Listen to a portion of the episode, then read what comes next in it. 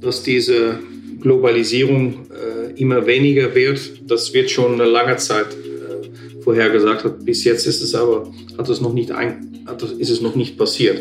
Ich glaube auch, dass, die, dass das Wachstum in unserem Markt sich verlangsamen wird. Und vielleicht wird auch ein Teil ein Tick regionaler. Das ist grundsätzlich auch, auch völlig okay. Ja. Äh, ich glaube aber nicht, dass in drei, vier, fünf Jahren wir alle Möbel und T-Shirts und Laptops wieder in, in Deutschland produzieren werden. Chefgespräch, ein Podcast der Wirtschaftswoche mit Beat Balzli. Herzlich willkommen bei einer weiteren Folge des Vivo Podcasts Chefgespräch. Mein Name ist Beat Balzli und ich bin der Chefredakteur der Wirtschaftswoche. Heute reden wir im weitesten Sinne über einen Mann, den kein Mensch kennt. Aber alle auf der Welt kennen seine bahnbrechende Erfindung. Malcolm McLean kam in den 60er Jahren auf die Idee, eine sechs Meter lange Kiste zu bauen. Sie ist maximal 24 Tonnen schwer und gilt als Elementarteilchen der Globalisierung, also das kleinste Glied. Ohne Standardcontainer ist moderner Handel nicht vorstellbar. Beinahe alles, was wir kaufen und besitzen, von der Zimmerpflanze bis zur Duftkerze, war irgendwann mal in so eine Kiste verpackt. Doch Corona hat das System förmlich gesprengt. Wir sitzen im Lockdown zu Hause und bestellen bei Amazon, als gäbe es kein Morgen. Von Asien werden viel mehr Waren nach Europa und USA transportiert als umgekehrt. Plötzlich verteilen sich die Container völlig ungleich über die Welt und die Transportpreise auf den Containerschiffen explodieren. Der Darwinismus im Frachtraum macht die großen Reedereien gerade zum Feindbild Nummer eins deutscher Importeure. Womit wir bei meinem heutigen Gast wären. Er schaut sich gerne um halb zwei Uhr morgens kanadische Eishockeyspiele an, stammt aus den Niederlanden und kann nicht segeln, obwohl er in Hamburg arbeitet. Auf Schiffen fühlt er sich generell nicht so wohl, führt aber als CEO von Hapag-Lloyd die fünftgrößte Reederei der Welt. Rolf Haben Jansen und seine 13.200 Mitarbeiter betreiben 234 Containerschiffe und haben gerade für rund eine Milliarde zusätzlich sechs Megaliner gekauft. Hallo, Herr Haben Jansen, schön, dass Sie heute bei mir sind. Ja, guten Nachmittag. Ja. Herr Haben Jansen, bevor wir uns über die Globalisierung, frustrierte Spediteure und am Ende dieses Podcasts über Ihren größten Traum unterhalten, muss ich die Sache mit dem Eishockey verstehen. Warum sind Sie so fasziniert von Eishockey? Ich war immer schon fasziniert vom, vom Eishockey, äh, insgesamt von Sport. Und Eishockey ist so ein ganz ehrliches Spiel, wo ja, man nur fünf gegen fünf spielt normalerweise. Äh, und äh, das geht dann halt sehr, sehr intensiv. Wenn man sich vorstellt, dass nur ein Shift beim Eishockey so knapp eine Minute ist und dann sind alle wieder erschöpft und müssen äh, wieder wechseln, dann ja, zeigt sich schon, dass das, das ist wirklich ein Kampf und äh, ich schaue mir das einfach gerne an, so ein sehr schnelles Spiel. Also der brutale Speed fasziniert Sie. Ähm, als ich jünger war, war ich mal extremer Fan von Wayne Gretzky. Können Sie das nachvollziehen? Ja, kann ich schon nachvollziehen. Ja, ich meine, der war natürlich äh, the great one oder derjenige, der fast alle Rekords ja, noch immer hält. Ähm, so von daher, der war in die, was war es, der 80er Jahre, war er natürlich der große Spieler. Ja, ja genau. Eigentlich relativ klein, aber ja, sehr schnell und äh, außerordentlich begabt. Ja, ja, und und ein paar Experten halten ihn, glaube ich, für den besten Eishockeyspieler aller Zeiten. Ähm, meine, Sie sind ja so extrem Fan, ähm, dass äh, die Legende sagt ja, dass Sie jedes Jahr mit einem Kumpel nach Nordamerika fliegen und sich mehrere Spiele anschauen. Fällt das dieses Jahr aus, dieser Trip, oder wie sieht das aus? Ja, das fällt dieses Jahr aus. Fairerweise fiel es letztes Jahr auch schon aus wegen dieser, wegen die Pandemie, aber damals war es, ist meistens mal wieder so Ende März, Anfang April und das ging natürlich in 20 auch nicht so. Ja, hoffentlich ist es in 22 da wieder soweit. Und die, den, den letzten Trip, den Sie unternommen haben, wo waren Sie da? Äh, das letzte Mal waren wir, glaube ich, in Kanada. Ja. Das war dann in, in Vancouver und, äh, und Edmonton. Ja.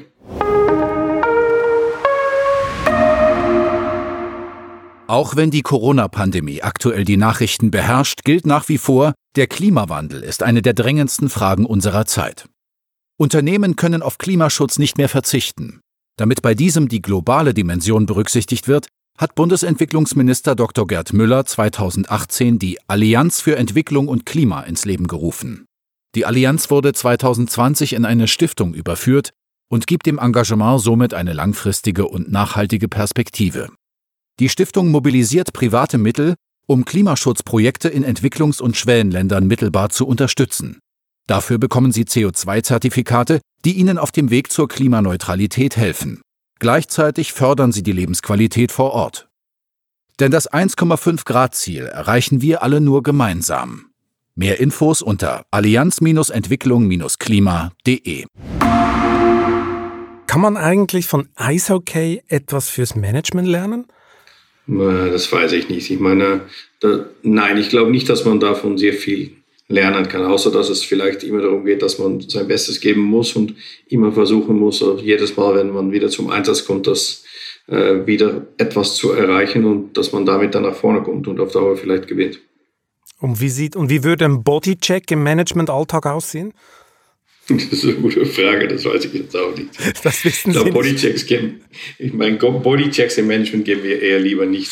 Sie geben keine Bodychecks im Management. Da wären aber nicht alle derselben Meinung, Herr Haben-Jansen. Äh, Ihre Kunden, die fühlen sich gerade im Dauer-Bodycheck von Ihnen, weil die Preise explodieren. Ein Standardcontainer von China nach Nordeuropa kostet jetzt über 4000 Dollar. Vor einem Jahr war es ungefähr ein Viertel davon. Sind Sie zu gierig geworden bei Hapag-Lloyd? Nein, ich glaube, ich meine, die, man muss einfach mal einen Schritt zurück machen und, und dann sich das, das letzte Jahr anschauen, was schon besonders ungewohnt war. Ich meine, am Anfang 2020 hatten wir eigentlich einen sehr ordentlichen Start. Äh, dann kam die, die Pandemie zuerst natürlich in Asien. Das hat sich danach dann leider auf die, die ganze Welt verbreitet. Ähm, dann hat die Nachfrage natürlich massiv nachgelassen. Ja, denn ich glaube, was der eine oder andere manchmal vergisst, ist, dass von, von März auf April ähm, war die Nachfrage plötzlich knapp 20 Prozent weniger. Ja, und für uns war dann plötzlich von einem auf den anderen Monat 200 Millionen Umsatz weg im Monat. Ja. Äh, das bedeutet dann natürlich, dass, dass alle sparen müssen. Ähm, damals gab es auch viele Ausblicke über die Zukunft und die haben, glaube ich, äh, alle vorhergesagt, dass äh, welches Szenario man auch hat, es wird nicht möglich sein, dass man im zweiten Halbjahr wieder zurückkommt auf das Niveau von 2019. Ähm, Q2 war auch sehr schwach, dann im Q3 ab August, September ist die Nachfrage dann doch angezogen. Und in Q4 haben wir eine Nachfrage gesehen, die weit über 2019 lag und was leider niemand erwartet hatte. Und auch deswegen sieht man, dass im Moment es einfach nicht ausreichend Container und Schiffe gibt, um die Ware, die äh, man transportieren möchte, um das tatsächlich zu tun. Äh, irgendwie ist das eine Verschiebung von, von das, was in Q2 nicht transportiert wurde, würde man jetzt alles gerne in Q4 und am Anfang von Q1 transportieren. Und leider sind die Schiffe nicht so flexibel, dass man sagen kann, äh, diese Woche transportiere ich 10.000 Container und nächste Woche ähm, mache ich da plötzlich einen 20.000er draus. Was ist denn die genaue Ursache jetzt für die Preissteigerung? Also warum sind die Container nicht da, wo sie sein sollten? Und haben die Reedereien vielleicht falsch geplant oder zu früh Schiffe aus dem Verkehr genommen? Was ist die genaue Ursache? Ich meine, zuerst vielleicht mal zu, zur Geradestellung, wenn es geht um die, diese äh, Diskussion über Preise. Weil wir reden sehr viel über Preisen und dann geht es immer um die, sage ich mal, um die, die Spotraten. Ja, also die äh, Raten, die man heute kriegen kann für die letzte Stellplatz, die zur Verfügung steht. Wir sollten nicht vergessen, dass es immer noch sehr, sehr viele Container gibt, die, die einfach transportiert wurden, gegen die Raten, die vorab auch vereinbart wurden. Ich meine, wir haben gerade äh, unsere Zahlen für 2020 vorgelegt, unsere vorläufige Zahlen. Und da sieht man auch, dass, die, dass im Schnitt ja, die Frachtraten in 2020 etwa vier Prozent über Vorjahr liegen. Äh, das bedeutet nicht, dass es keine Boxen gibt, die gegen sehr viel höhere Raten gehen. Das bedeutet auch nicht, dass die Frachtraten nicht jetzt hochgehen, insbesondere in 21 rein. Aber es ist nicht so, dass alles jetzt drei oder viermal so teuer ist, weil da darf man nicht nur reden über diese letzten Box, sage ich mal, ja, äh, wovon man noch den, den letzten Platz kaufen möchte. Aber jetzt die genaue Ursache für die Preissteigerung, also wo, wo liegt das? Also ich meine, im Grunde genommen ist es im Moment ist einfach die Nachfrage viel höher als das Angebot. Ja? Wir haben einfach nicht ausreichend Kapazität, um alle Boxen zu transportieren. Wir kriegen im Moment jede Woche äh, Buchungen, so, die irgendwo zwischen 2,5 und 4 mal so viel sind, als wir an Kapazität haben. Und man soll nicht vergessen, wir stellen im Moment mehr Kapazität zur Verfügung als noch vor einem Jahr. Und natürlich ist es so, dass wenn die Nachfrage so viel stärker ist als das Angebot, dann gehen am Ende gehen die Preise hoch. Ich meine, man kann sich da auch die Luftfracht anschauen, wo heutzutage die, die Preise, wenn es geht um Preisen pro Kilo aus, aus Asien nach Europa, äh, die noch deutlich stärker gestiegen sind, als, als was man jetzt hier sieht. Und es hat auch damit zu tun, was sind die Verträge, die, die man miteinander abschließt. Wie gesagt, ähm, wir liefern und transportieren auch noch immer sehr viele Container gegen die Tarifen und auf Basis von den Verträgen, die Anfang letztes Jahr abgeschlossen sind. Meine, Sie sagen jetzt, die Preise seien gar nicht so richtig gestiegen, sondern nur so beim letzten mhm. Platz. Der ist dann halt äh, durch die Decke, aber im, im, im Mittel seien es nur plus vier Prozent. Jetzt ist es aber doch so, dass Sie von Kunden inzwischen Gebühren verlangen für die Garantie, dass der Container auch wirklich verschifft wird. Mhm. Äh, da, also für einen Laien äh, klingt das total selbstverständlich und es klingt auch ein bisschen nach Abzocke. Warum sollte man denn noch für die Garantie noch eine Gebühr zahlen, damit der Container überhaupt mitgeht? Das müssen Sie uns erklären. Ich meine, es, im Grunde genommen, was man, so, man macht, man versucht, einen, Container zu, zu buchen und die möchte man transportiert haben zwischen, ich sag mal, China und äh, Deutschland. Wenn man den auf einem bestimmten Schiff haben möchte, ja, und da auch eine gewisse Priorität haben möchte, insbesondere wenn es eine, eine Situation gibt, wo äh, die Nachfrage so stark ist, dann kann man gegen ein Premium ja, trotzdem noch mal früher verschiffen. Ja, es ist irgendwie das Gleiche, wie wenn man versucht, ein Flugticket zu kaufen, äh, aber es gibt wenige Plätze mehr, dann ist der letzte Platz leider auch relativ teuer. Ja. Also das ist so ein bisschen wie Expresszuschlag oder A- und B-Post, so im Stil. Teilweise ist das so. Ja, damit hat das, hat das natürlich zu tun. Ja, übrigens, ich meine, das bedeutet nicht, dass die, die Situation so wie die heute ist, dass wir sind damit auch nicht glücklich. Ja? Denn wir sehen einfach, dass weil auch diese Lieferketten so mass massiv sich verändert haben über das letzte Jahr, ja, dass deswegen man tatsächlich manchmal die Boxen an die falsche Stelle hat oder dass die Schiffe länger warten müssen auf den, bei den Häfen oder dass die Container später zurückgeliefert werden. Und da sieht man halt, dass am Moment gibt es halt so viele Engpässe in die ganze Lieferkette und nicht nur aufs Schiff, aber auch in die Häfen und auch bei den Lkw-Transporten und auch bei den äh, Fabriken in, in Asien, dass wenn das alles so zusammenkommt, äh, für viele, die am Anfang des Jahres äh, sich entschieden haben, weniger zu bestellen und ihre Bestände abzubauen, aber das jetzt doch nachliefern müssen, weil sie einfach sehr viel Nachfrage haben, dann gibt es da tatsächlich große Engpässe. Und es dauert auch ein bisschen, bevor wir das dann wieder gelöst haben. Bei den Importeuren, da liegen ja die Nerven jedenfalls blank, oder? Das haben Sie ja sicher schon mitgekriegt. Äh, ich zitiere mal den äh, Außenhandelsverband. Die Reedereien nutzen die historische Krise, um den großen Reibach zu machen, also um richtig abzuzocken. Und passend dazu hat ja Hapag-Lloyd ein super äh, Jahresergebnis publiziert vor ganz kurzer Zeit. Verstehen Sie denn die Wut der Importeure oder können Sie das überhaupt nicht nachvollziehen? Ja, ich, ich, habe dafür auch einiges an Verständnis, dass man damit unzufrieden ist. Ähm, ist aber auch ein bisschen einseitig, weil ich meine, wenn man sich die Schifffahrt anschaut, dann sieht man auch, dass über die letzten zehn Jahre, ja, äh, 2020 das erste Jahr ist, dass, dass wir unsere Kapitalkosten zurückverdienen in ein sehr kapitalintensives Geschäft. Das hat auch dazu geführt, dass über die letzten zehn Jahre äh, in einiger Bereiche relativ wenig investiert wurde, äh, sei es in neue Schiffen oder sei es in Terminal und, und Abfertigung. Und wenn man dann plötzlich so einen Schub kriegt in die, in die Nachfrage äh, und der Markt ist plötzlich stark, dann, dann wird es bestimmt eins, zwei, drei Viertel geben, wo die Raten hochgehen. Fairerweise muss man auch sagen, dass auch heute schließen wir noch immer Verträge ab für, ab für das ganze Jahr 20, 2021 gegen Raten, die zwar über 2020 liegen, aber die in eine historische Perspektive noch immer ziemlich normal sind. Wenn ich mir eine Rate anschaue von, sage ich mal, von, von China nach, ähm, nach Europa und man schließt den heute zum Beispiel ab irgendwo zwischen 2000 und 2500 pro Container, das liegt noch immer weit unter dem Preis, der gezahlt wurde, als ich angefangen habe zu arbeiten in 1990. Ja als ein Container von Hongkong nach Rotterdam damals etwa 3000 Dollar war. Ja, und alle sich darüber beklagt haben, dass das doch eine Rate ist, die viel zu niedrig ist. Mhm. Inzwischen hat ja der Protest dieser Importeure hat ja auch so eine politische Ebene erreicht, oder? Vor, vor zwei, drei Wochen ging es dann direkt zur Europäischen Kommission. Äh, da hat man interveniert.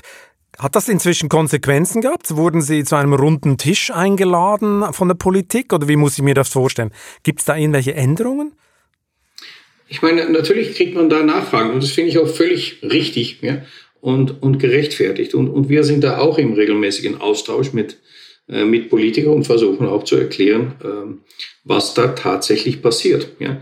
Und man sieht am Moment halt, dass es überall knapp ist und deswegen sieht man auch, dass die Raten hochgehen. Ich meine, auch wenn man jetzt einen neuen Container kaufen möchte, äh, zum Beispiel, die, die sind am Moment auch zwei bis dreimal so teuer wie, wie normal. Wenn man ein Schiff mieten möchte, äh, wobei es kaum Schiffe gibt, die zur Verfügung stehen, sind die Raten drei, viermal so hoch wie äh, vorher. Äh, wenn wir reden über wie lange es braucht, bevor wir den Container zurückkriegen von unseren Kunden, geht das im Schnitt 10, 15, dauert das im Schnitt 10, 15 Prozent länger, was auch wieder bedeutet, dass wir einige hunderttausende Container pro Jahr extra brauchen, die wir im Moment einfach nicht haben. So ist es einfach ein, ein Zusammenspiel, wo viele eine Rolle spielen. Ja, ähm, und wo man im April letztes Jahr ein Loch hatte, ja, womit alle kämpfen müssten, äh, sieht man am Moment, dass es jetzt ein Peak gibt, womit alle kämpfen müssen. Und ich, ich erwarte schon, dass das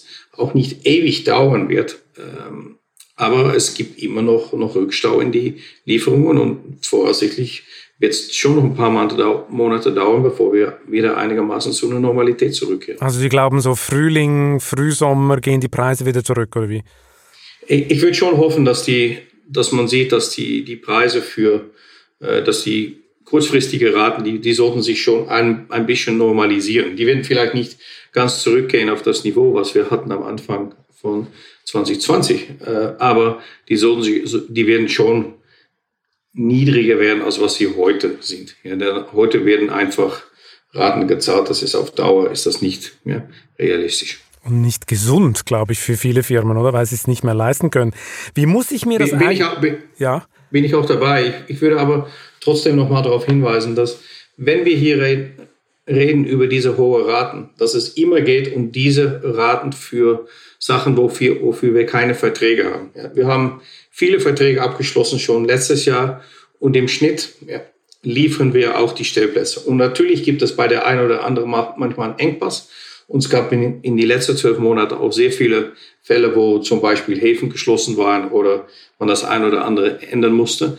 Aber im Großen und Ganzen ja, stellen wir dann die Plätze zur Verfügung gegen die vereinbarte Raten. Ja. Und natürlich ist es so, dass wenn man sich die, wenn man entscheidet, nicht äh, nichts zu kaufen äh, am Anfang letztes Jahr, weil man die Pandemie, weil die Pandemie um die Ecke ist und glaubt, dass man besser spekuliert auf eine niedrigere Rate später im Jahr, und am Ende entwickelt der Markt sich anders, dann hat man natürlich spät im Jahr, wenn man keinen Platz gesichert hat, hat man ein Problem und dann gehen die Rate hoch. Von daher sind Luftfracht und Seefracht nicht unterschiedlich. Mhm. Aber jetzt ähm, muss ich doch nochmal genau fragen, um das Ganze zu verstehen.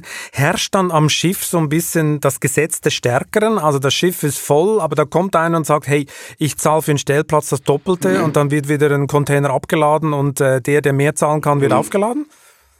Nein, so ist es nicht. Im, Im, Grunde genommen kann man sagen, haben wir drei Typen von Verträgen. Äh, die, das erste ist die Verträge, die abgeschlossen werden für, sagen wir mal, zwölf Monate. Da machen wir normalerweise eine Vereinbarung, wo man sagt, ich transportiere 100 Container in der Woche. Wir versuchen dann den Platz zu sichern und damit kann man dann 100 Container in der Woche äh, transportieren gegen eine feste Rate. Und natürlich ist es manchmal 80 in der Woche und es ist mal 120, aber so irgendwie um den Dreh. Zweite Gruppe sind die ähm, Verträge, die wir abschließen für, sag mal, 90 Tage, für, für, für drei Monate. Das ist dann meistens eine andere Rate. Das Prinzip ist aber ähnlich. Und dann das letzte Drittel vom Geschäft, das ist, äh, was wir dann Spotgeschäft nennen. Und das ist auch, worüber die meisten immer reden. Das sind die, die letzte 20, 30 Prozent ja, äh, offene Stelle, die man hat. Und die versucht man dann, abhängig von wo der Markt ist, gegen eine so hoch wie mögliche Rate zu verkaufen. Und wie funktioniert diese Preisbildung? Bei den Airlines ist es ja so, äh, die haben Algorithmen, die jeden Sitzplatz je nach Nachfrage äh, zu einem verschiedenen Preis verkaufen, ob das Business Class ist oder Economy. Jetzt bei Ihnen gibt es, glaube ich, nur Economy äh, für den Container. Äh, aber gibt es da auch einen Algorithmus, der das dann äh, ganz schnell ausrechnet? Heute habe ich für diesen Stellplatz 97 Nachfrager, also geht der Preis um das hoch oder wie läuft das? Ich meine, das, das Prinzip ist ähnlich, aber ich glaube, dass die die Systeme von die Airlines sind deutlich ähm, besser entwickelt. Ja, die sind schon länger da, ja, und die sind, ähm, ja, ich sag mal, die sind, die kalkulieren bestimmt noch mehr ins Detail als wie das bei uns funktioniert. Was ein anderer Unterschied ist und was vielleicht nochmal wichtig ist auch um, um zu erwähnen, ist, dass ein Problem, was wir auch haben und was zu äh, Schwierigkeiten führt, ist, dass in viele Fälle, auch wenn Kunden buchen, ja, und das ist auch insbesondere ein Problem bei den kurzfristigen Raten, dass ein Großteil von den Container auch gar nicht auftaucht. Ja. So, das bedeutet, man muss immer überbuchen, weil sonst würde man mit dem Schiff fahren, was wahrscheinlich 20, 30 Prozent Leerkapazität hat. Äh, und in die heutige Zeit, wenn so viel Unruhe gibt, ist das wahrscheinlich ein Tick schwieriger zu planen als sonst. Okay, aber überbuchen, das kennen die Airlines auch, es kommen ja auch nie, genau. nie, nie alle Passagiere. Insofern sind sie da im selben äh, Dings. Wenn Sie sagen, Sie seien noch nicht so sophisticated wie die Airlines, also es gibt noch nicht die Hapag-Lloyd-App auf dem Handy, wo ich dann meinen Container einbuchen kann, so ein Trivago doch, doch. für Container oder wie? Das geht ja, schon, oder? Das gibt es schon. Ja, Sie können schon unsere App auch runterladen und da sich das Angebot holen und dann entscheiden, ob Sie das transportieren möchten mit uns, ja oder nein. Ja, die Möglichkeit gibt es schon und das ist mittlerweile so ja, ich sag mal 15 bis 20 Prozent von unser Geschäft. Okay. Wie muss ich mir das denn vorstellen in diesen Tagen? Wenn das so dermaßen brummt, dann wird ein Schiff bis zur absoluten Grenze, Grenzkapazität ausgelastet?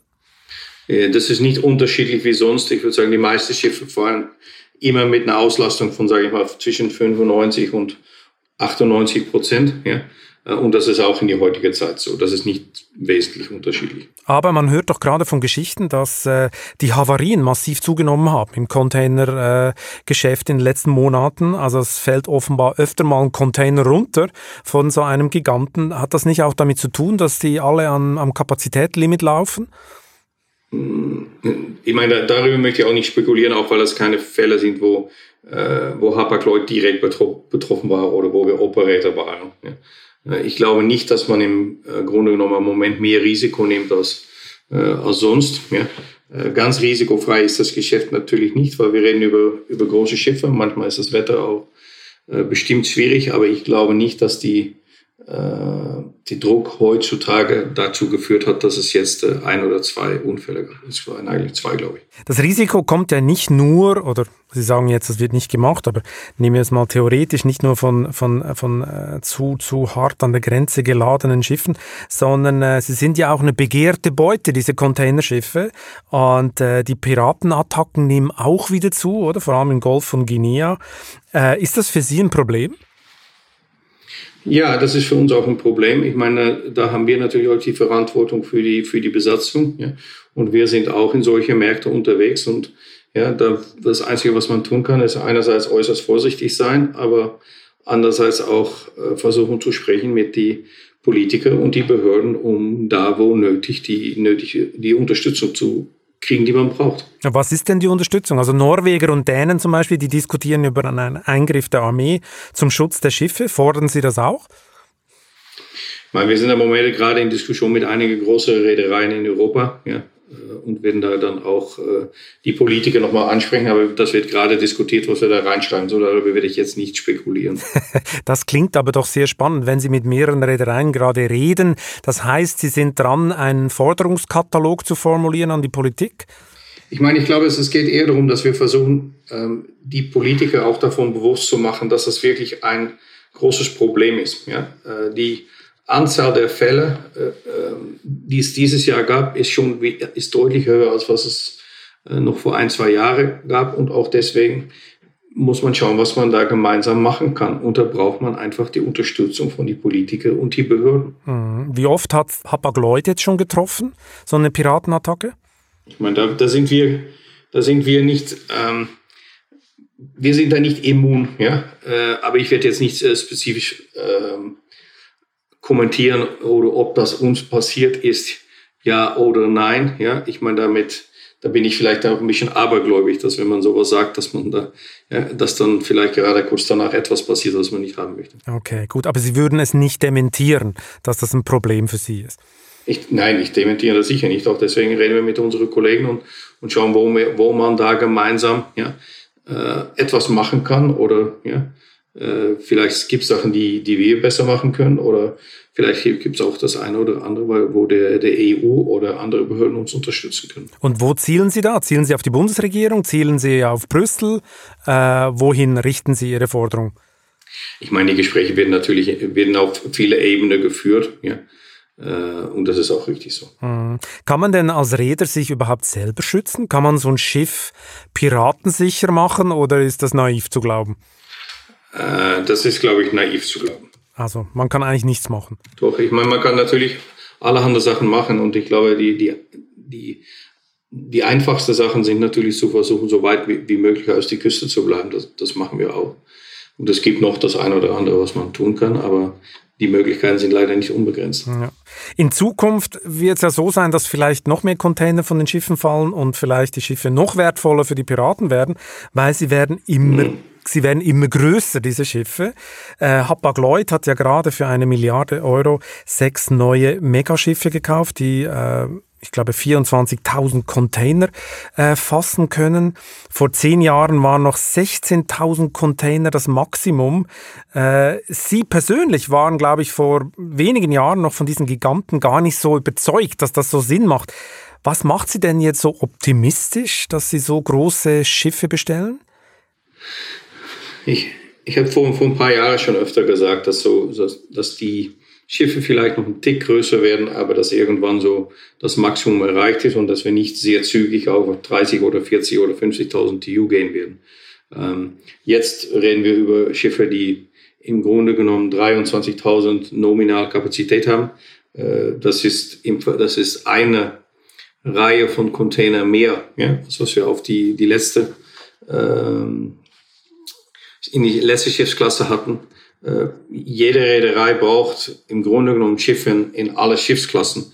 Und wir als Hapag-Lloyd hatten halt relativ wenig Schiffe in diese Großschiff, äh, unter diese Großschiffe. So, ich glaube, es war schon immer klar, dass wenn wir irgendwann mal wieder investieren, dann brauchen wir, brauchen wir ein paar von diesen zusätzlichen Großschiffen. Und das haben wir, die haben wir jetzt bestellt. Und ist da irgendwann mal Schluss? Oder haben Sie das Gefühl, die Entwicklung geht so weit, dass, dass wir dann in fünf Jahren 40.000 äh, 40 sehen oder so? Ja, das, ich erwarte das nicht. Ja? Ähm, das habe ich schon öfter gesagt, weil ich glaube, in vielen Häfen ähm, ist so, dass das Maximum, was man eigentlich haben möchte an der Kaikante, so 400 Meter für ein Schiff.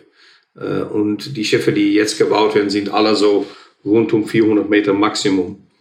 Äh, und ich werde nicht ausschließen, dass wenn man nochmal 15 Jahre nach vorne schaut, dass es vielleicht nochmal Schiffe gibt, die ein Tick größer sind. Aber das große Wachstum, was wir gesehen haben über die letzten 20 Jahre, wo wir eigentlich von äh, einem Maximum von 5000 gegangen sind auf jetzt 25, äh, ich glaube, die Zeiten sind schon vorbei. Und natürlich hat das auch zu massiver Kostenreduktion geführt äh, und auch niedrigere Umweltbelastung. Äh, aber auch dort sieht man, dass wenn man jetzt noch größer bauen würde, dann sind die zusätzlichen Vorteile sind einfach äh, überschaubar. Ziehen denn die anderen Reedereien jetzt nach und kaufen auch ganz viele von diesen Pötten? Gibt es da so einen Schweinezyklus, dass äh, in zwei, drei Jahren äh, die Anzahl Schiffe explodiert? Oder wie muss ich mir das vorstellen? Würde ich jetzt nicht erwarten. Ich meine, das Orderbuch ist im Moment sehr, sehr niedrig, sehr, sehr klein. Äh, das hat auch alles damit zu tun, dass die Reedereien über die letzten zehn Jahre eigentlich kaum Geld verdient haben. Natürlich ist die Lage jetzt besser. Das wird wahrscheinlich auch dazu führen, dass es einiges an neue Schiffe gibt. Das wäre eigentlich auch gut, denn wir brauchen ein paar neue Bestellungen. Weil im Moment ist es so, dass die, das Orderbuch nicht mal ausreicht, um ähm, die Schiffe, die irgendwann verschrottet werden, wieder zu ersetzen. Und weil die Nachfrage nach wie vor mit ein paar Prozentpunkte pro Jahr wächst, würde man eigentlich sich wünschen, dass das Orderbuch ein Tick größer ist, als es heute ist. Heute sind wir bei ungefähr 10 Prozent von der weltweiten Flotte und würde eigentlich besser sein auf Dauer, wenn es zwischen 14 und 17 Prozent wäre, ungefähr. Ähm, und das ist natürlich was ganz anderes, als was wir vor 10, 12 Jahren hatten, als wir die, Krise, die Finanzkrise hatten. Damals hatten wir ein Orderbuch von 50, 60 Prozent von der globalen Flotte. Und das hat natürlich auch dazu, dazu, geführt, dass es dann massive Überkapazitäten gab. Aber es ist ja auch ein bisschen ein Zeichen von Pessimismus dann, oder? Wenn es nicht so, wenn das Orderbuch nicht so groß gefüllt ist. Nein, es ist eher, glaube ich, ein, es ist eher ein Effekt von einer sehr niedrigen Rendite, die es über viele Jahre gab. Ich meine, vorher, am Anfang haben wir gesprochen über die, die, die hohen Preise, die es am Moment gibt. Und das ist auch so. Am Moment sind die Preise außergewöhnlich gut für uns. Ähm, das ist wahrscheinlich aber auch eine, äh, eine relativ kurze Periode. Und wenn man sich mal anschaut, was da über die letzten 12, 13 Jahre passiert ist, dann sieht man eine Industrie, wo niemand seine Kapitalkosten zurückverdient hat über, sage ich mal, 10 Jahre. Und natürlich führt das dann auch dazu, dass ähm, weniger investiert wird in die Zukunft. Denn wenn man voraussichtlich keine Rendite, vernünftige Rendite erreichen kann, dann ist das ein, ja, eine ganz normale Reaktion. Aber das ist ja vielleicht nur ein Punkt. Ich meine, spätestens seit der Corona-Krise und den Problemen mit den Lieferketten gehen ja viele von einer Verlangsamung oder gar partiellen Rückabwicklung der Globalisierung aus. Es geht eher um Glokalisierung, man investiert direkt vor Ort und exportiert nicht mehr. Das würde ja Ihre optimistische Prognose ein bisschen widersprechen, oder nicht? Vielleicht, ich glaube, das, das muss man abwarten. Ähm bis jetzt, ich meine, ich bin jetzt auch schon einige Jahre in dieser Industrie und dass diese Globalisierung äh, immer weniger wird, das wird schon eine lange Zeit äh, vorhergesagt. Bis jetzt ist es aber noch nicht passiert. Ich glaube auch, dass, die, dass das Wachstum in unserem Markt sich verlangsamen wird. Und vielleicht wird auch ein Teil ein Tick regionaler. Das ist grundsätzlich auch, auch völlig okay. Ja. Äh, ich glaube aber nicht, dass in drei, vier, fünf Jahren wir alle Möbel und äh, T-Shirts und Laptops wieder in, in Deutschland produzieren werden. Ein großer davon wird noch irgendwo, immer von irgendwo anders kommen. Genauso wie die Automobilwerke ja auch hier in Deutschland bleiben und teilweise in den USA und von da aus transportieren. Und auch wenn sich was ändert, dann, dann geht das halt, dann geht das auch sehr langsam und dann ist es wahrscheinlich eher eine Verschiebung von, sage ich mal, China nach, nach Vietnam oder nach äh, Indien statt nach Bayern oder Niedersachsen. Das ist, äh, das ist sehr wahrscheinlich. Wir haben es gerade von Ihren Megalinern, die Sie bestellt haben. Können Sie die eigentlich, eigentlich vor Ihrer Haustür in Hamburg überhaupt noch parken? Äh, schaffen die es noch in den Hamburger Hafen oder sind die schon zu groß? Nein, nein, die schaffen es. Ja. Die schaffen wir sind im Moment auch schon mit, äh, wir haben im Moment auch schon ein Loop, äh, wo im Moment Schiffe drin sind von unserem Partner äh, Hyundai, die genauso groß sind ja, äh, und die laufen auch Hamburg an. Wie sieht eigentlich die Zukunft des Hamburger Hafens aus? Wird er weiter massiv Marktanteile verlieren gegen Rotterdam und Antwerpen und so? Ich meine, das müssen, da bin ich vielleicht nicht der Richtige, um das zu äh, beantworten. Ich kann nur sagen, ich glaube, wir haben äh, über die letzten Jahre ist das, das Volumen, was wir transportieren über äh, Hamburg, ist, hat sich eigentlich sehr gut entwickelt, wenn man heutzutage sich anschaut, was ist das Volumen, was Habak und seine Partner nach Hamburg bringen und man, vergleicht das mit vor fünf, sechs, sieben Jahren, dann, ist, dann gibt es da ziemlich viel Wachstum. Andererseits muss man fairerweise sagen, dass die, das Wettbewerb zwischen die Nordhäfen in, in Deutschland und die Westhäfen in äh, Holland und Belgien äh, ist nicht einfach und seit 2008 haben die Westhäfen deutlich zugelegt und die Nordhäfen eher weniger. Wird das so weitergehen? Ich meine, ich glaube, das, das hängt sehr stark davon ab, wie, wie wettbewerbsfähig man ist und äh, inwieweit man auch hier ein gutes Angebot darstellen kann, äh, was die Reedereien auch wieder äh, Richtung die Nordhäfen bringt. Und ich meine, unterm Strich sind wir, gibt es auch Vorteile ja, hier bei den Nordhäfen. Ich meine, zum Beispiel Hamburg hat eine, eine sehr gute Bahnverbindung und darüber transportieren wir relativ viel in Richtung Zentraleuropa. Mhm. Aber war die Elbvertiefung nicht sinnlos, wie manche jetzt behaupten? Nein, das glaube ich nicht. Ich denke, ohne die Erbvertiefung wäre es für uns nicht möglich gewesen, mit diesen großen Schiffen nach Hamburg zu kommen. Und ich bin mir, ich befürchte schon, dass, dass Hamburg nochmal deutlich an Marktanteile verlieren würde, wenn es die Erbvertiefung nicht gegeben hat. Hm, hm. Aber so von der geografischen Lage ist es eigentlich nur eine Frage der Zeit, dass, die, dass Hamburg an Bedeutung verliert. Dann kann die Elbvertiefung vielleicht noch ein bisschen was rauszögern, aber Rotterdam und so liegt einfach besser, schlicht und ergreifend, oder nicht? Das hängt ein bisschen davon ab, über welche, über welche Trades man redet. Ich glaube nicht, dass das unbedingt so sein muss. Mehr. Ähm, wenn man mal ein bisschen weiter zurückblickt, dann, dann sieht man auch, dass in, in 2008, 2009 war der Unterschied zwischen Hamburg und äh, Rotterdam war eigentlich war gar nicht so groß und, und Hamburg war, war deutlich größer als äh, Antwerpen damals. Ähm, mehr über die letzten zehn Jahre hat das, sich das in eine Richtung entwickelt, aber man könnte sich auch Szenarien vorstellen, wo sich das wieder ändert. Was halt wichtig ist, ist, dass man hier in, in der Nordrange ja, versucht auch ähm, in mein, aus meiner Augen noch besser miteinander zusammenzuarbeiten. Denn ich denke, da gibt es deutlich noch Verbesserungswünsche. Zwischen wem jetzt konkret? No, ich meine, wir haben ja, wir haben in, in Deutschland natürlich drei Häfen im, im Nordrange mit, mit Bremen, Bremerhaven, Wilhelmshaven und, und Hamburg. Ja. Ähm, und ich glaube, dass wenn man sich diese Nordhäfen anschaut und dann versucht, dann sich überlegt, wie muss, muss man sich positionieren gegenüber die Westhäfen, ja, dann, dann gibt es vielleicht schon noch das eine oder andere, was man machen kann. Aber ich glaube, darüber sprechen die auch und das ist auch gut. Sie sind mit Hapag-Lloyd ja die Nummer 5 weltweit. Äh, Gibt es eigentlich noch Fusionsfantasien in der Branche? Am Moment glaube ich eher weniger, aus, aus verschiedenen Gründen. Ähm, einerseits haben die, die große Reedereien, wenn man sich die Nummer, sag ich mal, 1 bis 7 anschaut, die haben alle eine Größe, ja, äh, mit dem sie wettbewerbsfähig sind. Und ob man jetzt nochmal, wir haben irgendwann mal eine Studie gemacht, was würde es uns bringen, wenn wir nochmal zweimal so groß wären und dann könnten wir noch zwei Prozent Kosten sparen oder sowas. Das ist natürlich nicht besonders viel.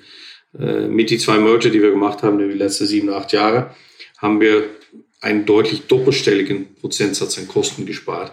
So, die Unterschiede sind sehr groß und sobald man über eine gewisse Größe ist, dann ist man wettbewerbsfähig und muss man nicht unbedingt viel größer werden. Das ist das eine. Das zweite ist natürlich auch, dass es gibt jetzt weniger tatsächlich global aktierende äh, Reedereien und äh, auch um sicherzustellen, dass da noch immer ausreichend Wettbewerb ist, glaube ich, würden die Behörden sich das auch nochmal äh, kritisch anschauen, wenn es jetzt nochmal um eine Megafusion gehen, wenn es nochmal um eine Megafusion gehen würde. Und das kann ich eigentlich auch, auch gut nachvollziehen. Gut, das klingt jetzt nicht nach Lust, nochmal zu fusionieren, obwohl Sie ja den Herrn Kühne als Großaktionär haben und der möchte ja immer schneller und noch größer äh, werden. Oder ist sein Hunger auch gestillt?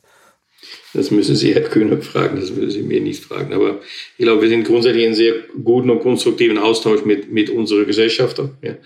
Äh, und unterm Strich, glaube ich, sind alle ähm, einigermaßen zufrieden mit, wo wir heute sind und mit, was wir über die letzten Jahre erreicht haben. Ja, immerhin hat Herr Kühne mit Ihnen sicher mehr Glück gehabt als mit dem HSV. Herr Happen-Jansen, wir sind bei der ultimativ letzten Frage äh, heute angekommen. Welchen privaten Traum wollen Sie sich in Ihrem Leben noch verwirklichen? Hm. Das ist eine gute Frage. Äh, ich würde gerne gesund bleiben und, äh, und alt werden. Ja. Ähm, das ist es, glaube ich, so ein bisschen. Das ist es schon. Sie wollen nicht noch mit irgendeiner Berühmtheit auf dem Eis mal ein bisschen Eishockey spielen? Nein, danke. Ja, nein, dafür ist mein, bin ich auch kein. Mein Schlittschuhfahren ist von daher aus nicht, auch nicht gut. Okay, dann also Liebe vor dem, nicht aus. dann Liebe vor dem Fernsehen, Eishockey gucken. Herr Haben-Jansen, äh, vielen Dank für das Gespräch und äh, ja, viel Spaß bei Ihrer nächsten Eishockey-Nacht. Ja, danke.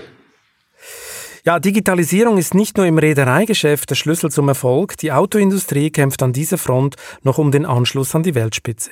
Google und Co. haben bereits ein Betriebssystem für das Auto entwickelt. Die Deutschen basteln fieberhaft an ihrer eigenen Lösung, denn sie wissen, in zwei, drei Jahren ist das Rennen gelaufen. Wer die Software des Autos beherrscht, beherrscht künftig auch das Geschäft mit den Autos, schreiben meine Kollegen in der neuen Coverstory der Wirtschaftswoche mit dem Titel Der Albtraum der Autokönige. Ich wünsche Ihnen viel Spaß beim beim Lesen und eine schöne Zeit bis zum nächsten Chefgespräch. Bleiben Sie gesund.